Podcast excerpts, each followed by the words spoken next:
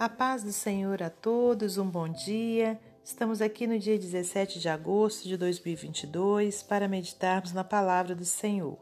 Eu te convido a abrir em primeira carta é, de Pedro, capítulo 1, versículos 6 ao 9.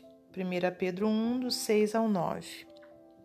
Em que vós grandemente vos alegrais, ainda que agora importa sendo necessário que estejais por um pouco contristados com várias tentações, para que a prova da vossa fé, muito mais preciosa do que o ouro que perece e é provado pelo fogo, se ache em louvor e honra e glória na revelação de Jesus Cristo, ao qual, não o havendo visto, a mais no qual, não o vendo agora, mas crendo, vos alegrais, com gozo inefável e glorioso, alcançando o fim da vossa fé, a salvação da alma. Senhor nosso Deus e nosso Pai, em nome do seu Filho amado Jesus Cristo, estamos aqui mais uma vez pela sua misericórdia e graça.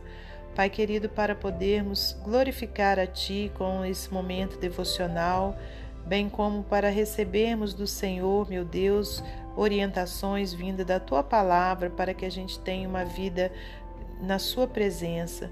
Pai querido, muito obrigada pelo fôlego de vida, obrigada por tudo que o Senhor tem feito por nós e por tudo que o Senhor ainda irá fazer. Entregamos em tuas mãos esse dia, te pedindo que nos proteja, nos guarde, nos livre do mal. Abençoe a nossa família, guarda a nossa vida de tudo que não provém do Senhor. Em nome de Jesus, nós louvamos e agradecemos. Amém. Meus amados irmãos, minhas amadas irmãs, louvado seja Deus por mais esse dia de vida, por mais essa oportunidade de estarmos aqui meditando em Sua palavra. E hoje, então, pela, pelo Espírito de Deus, eu trago para os irmãos essa passagem de uma carta escrita pelo apóstolo Pedro, cujo título diz Ação de Graças pela Esperança da Salvação. Né? Então, eu já li a partir do versículo 6 para agilizar um pouco a nossa leitura, mas você pode ler toda essa carta, que não é grande, né, para a sua edificação.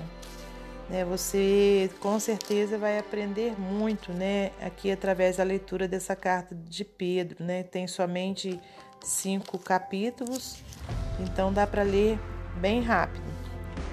Mas voltando aqui a esse trecho, né, da carta onde eu li, fala o seguinte: em que vós grandemente vos alegrais, ainda que agora importa, sendo necessário que estejais por um pouco contristados com várias tentações, para que a prova da vossa fé, muito mais preciosa do que o ouro que perece e é provado pelo fogo, se ache em louvor e honra e glória na revelação de Jesus Cristo.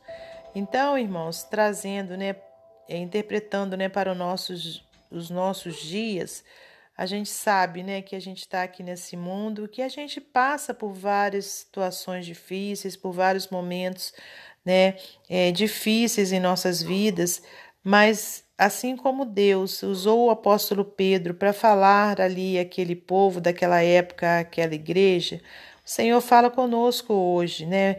Muitas coisas que a gente passa é para aperfeiçoamento da nossa fé, né? Para ver se verdadeiramente a gente está com a nossa fé alicerçada no Senhor, a gente verdadeiramente está crendo, né? Que Deus está conosco, nos carregando no colo, né? Nesses, nos momentos difíceis da nossa vida. Então a fé, ela é mais preciosa do que o ouro, né? Que perece e é provado pelo fogo. Né? Então, olha, a gente precisa valorizar né, a nossa fé, sabendo né, que o Senhor é conosco, que o Senhor tá, tem cuidado de nós.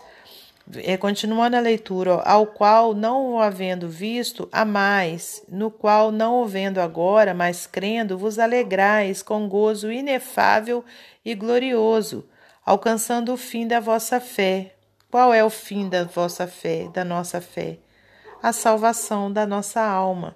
Né? Então a gente é, vive aqui nessa terra por um tempo, a gente sabe que somos peregrinos aqui, porque vai chegar o tempo né, da nossa partida, mas o, no, o fim né, da nossa fé tem que ser o quê? A salvação da nossa alma, a eternidade da nossa alma com Jesus Cristo.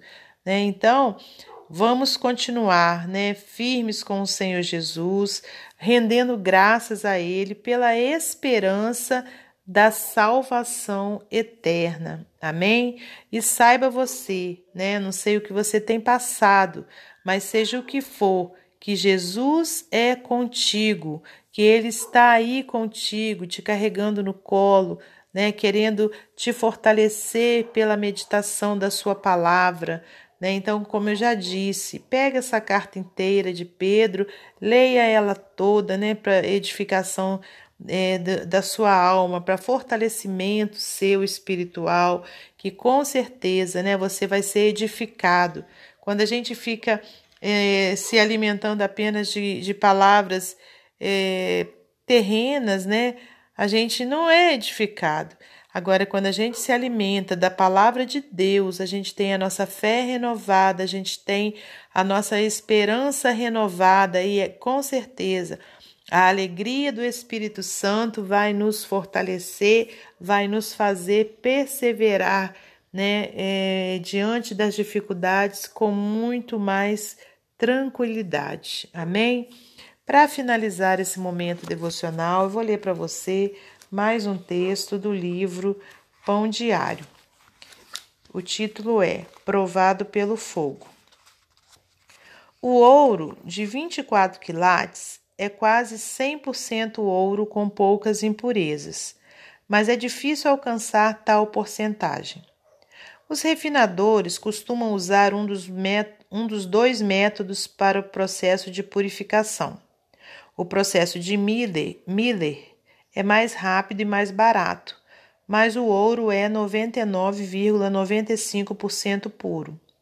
O processo de Woyu leva mais tempo e custa mais, mas o ouro é 99,99% ,99 puro. Nos tempos bíblicos, os refinadores usavam fogo para purificar o ouro. O fogo faz as impurezas subirem à superfície para facilitar a sua remoção. Em sua primeira carta aos cristãos em toda a Ásia Menor, norte da Turquia, o apóstolo Pedro usou o processo de refino do ouro como metáfora da maneira como as provações funcionam na vida de quem crê em Jesus. Naquela época, muitos cristãos eram perseguidos pelos romanos por sua fé em Jesus. Pedro sabia o que isso significava, mas a perseguição, explicou ele, traz à tona a autenticidade da nossa fé. Talvez você sinta como se estivesse no fogo de um refinador, sentindo o calor dos contratempos, doenças ou outros desafios, mas frequentemente as dificuldades são o processo pelo qual Deus purifica o ouro da nossa fé. Em nossa dor, podemos implorar a Deus que termine rapidamente o processo, mas Ele sabe o que é melhor para nós. Mesmo quando a vida dói, mantenha-se conectado ao Salvador, buscando o seu conforto e paz. Quais desafios o levaram ao seu crescimento? Como você reagiu? Deus Pai, ajuda-me a ver como as provações da minha vida destacam o ouro em mim. Amém? Que Deus abençoe você e sua família. Que Deus abençoe a minha e minha família. E até amanhã, se Deus assim permitir.